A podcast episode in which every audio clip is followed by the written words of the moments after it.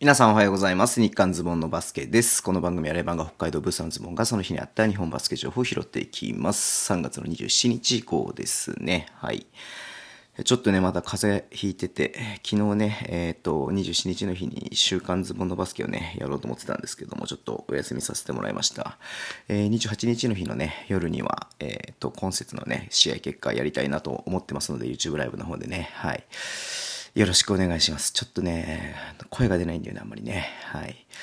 いやー、ちょっとこの短いやつもね、撮るの結構しんどいんですけれども、やっていこうかなっていうふうに思います。まずね、えーゲームデーだったんで、まあ、試合のことはね、えー YouTube ライブの中で話そうかなと思ってるんですがね、どうしてもね、このアルバルクと、えー北海道の試合ね、見てて、うん、まあ話したいなっていうふうに思ってるんですけれども、いやー、結果的にね、103対96、オーバータイムのね、末、えー東京が勝った試合だったんですけれども、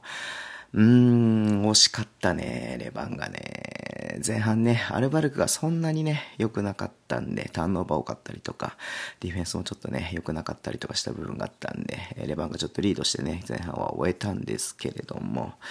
後半ね、あまあ、ハーフタイムで、ルカの激おこがあったのかどうかわからないですけれども、はい。あの、だいぶ、えーインテンシティというか、はい。アルバルクの気合の入り方が違ってね、まあディフェンスの強度も上がってましたし、3クォーターなんかね、全然シュート外さないっていうね、感じで、スリーポイント3クォーターアルバルク、えっ、と、6分の4、なね、4、3本打って2本入るっていうね、感じでした。まあ6本って2本入ったんだけどね。うん。っていう感じでしたし、いやー、まあ、ちょっとさすがだなっていう感じがね、あって、うん。まあ、レバンガーもね、えっ、と、まあ、トータルで言うと外国籍がね、中心に、えー得点を取って、まあ、アルバルクもね、まあ、ジョーンズとトーマスでね、かなり点を取ったんですけれども、うん。まあ、そんな中ね、まあ見てて思ったのが結構ある、ね、アルバルクじゃねえや、レバンガはね、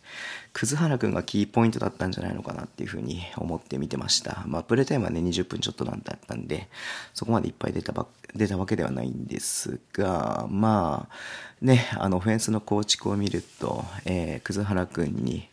えーっと、ジャワットがね、ダウンスクリーンをかけて、うん。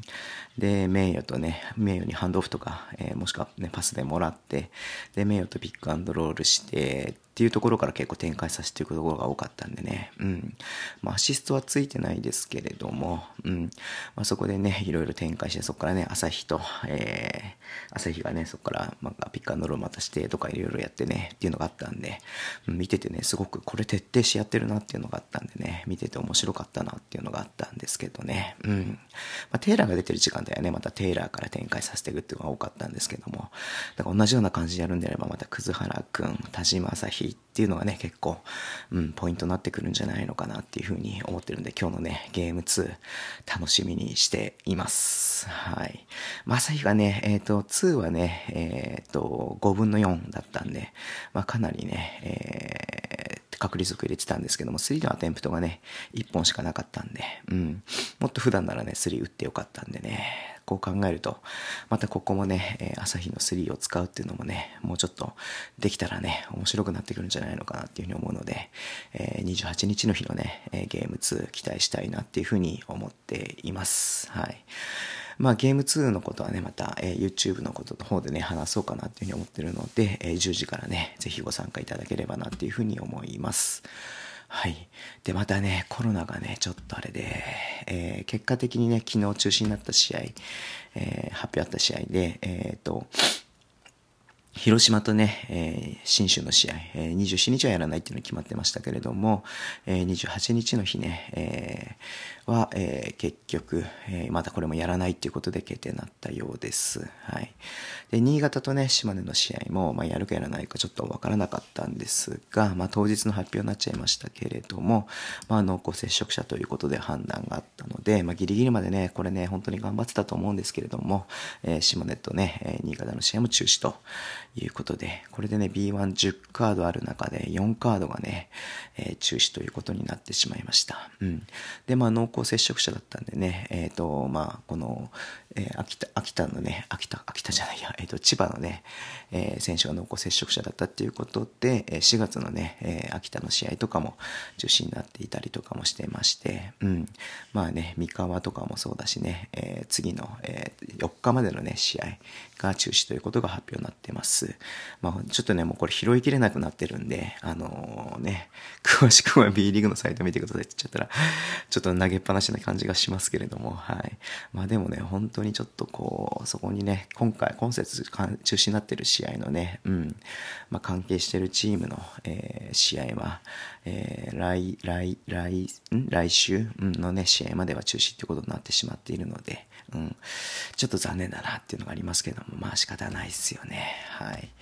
で、昨日ね、拾えてないので言うと、え B2 佐賀のね、チームから、えー、3, 3, 3名ね、え陽性判定が受けてしまったということで、え今節も中止になっています。えー、B 節、B、何言ってんだろう、B2 はね、えー、今節、えっ、ー、と、ちょっと待ってね。よいしょ。えっと、まあ、8カードあるうち、1、2、3、よいしょ。8カードあるうち、1、2、3、4、5か、5カードか、5カードが中止という感じになってしまっているので、まあ3つしかね、試合がないという形になってしまっていますね。はい。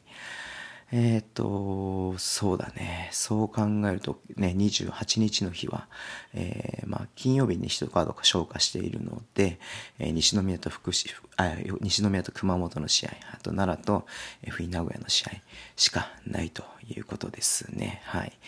で、えっ、ー、と、B2 の方はね、試合結果としましては、西宮がね、熊本と対戦して、土曜日の日ね、はい。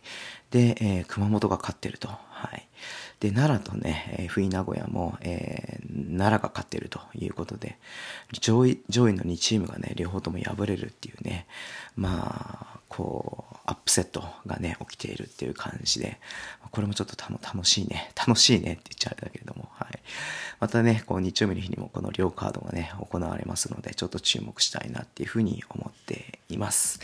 はい。ということでね、まあ B1 の方の試合結果に関しては、えー、28日の日の夜に、えー、YouTube ライブやりますので、そちらでね、えー、見ていただけると嬉しいなっていうふうに思っています。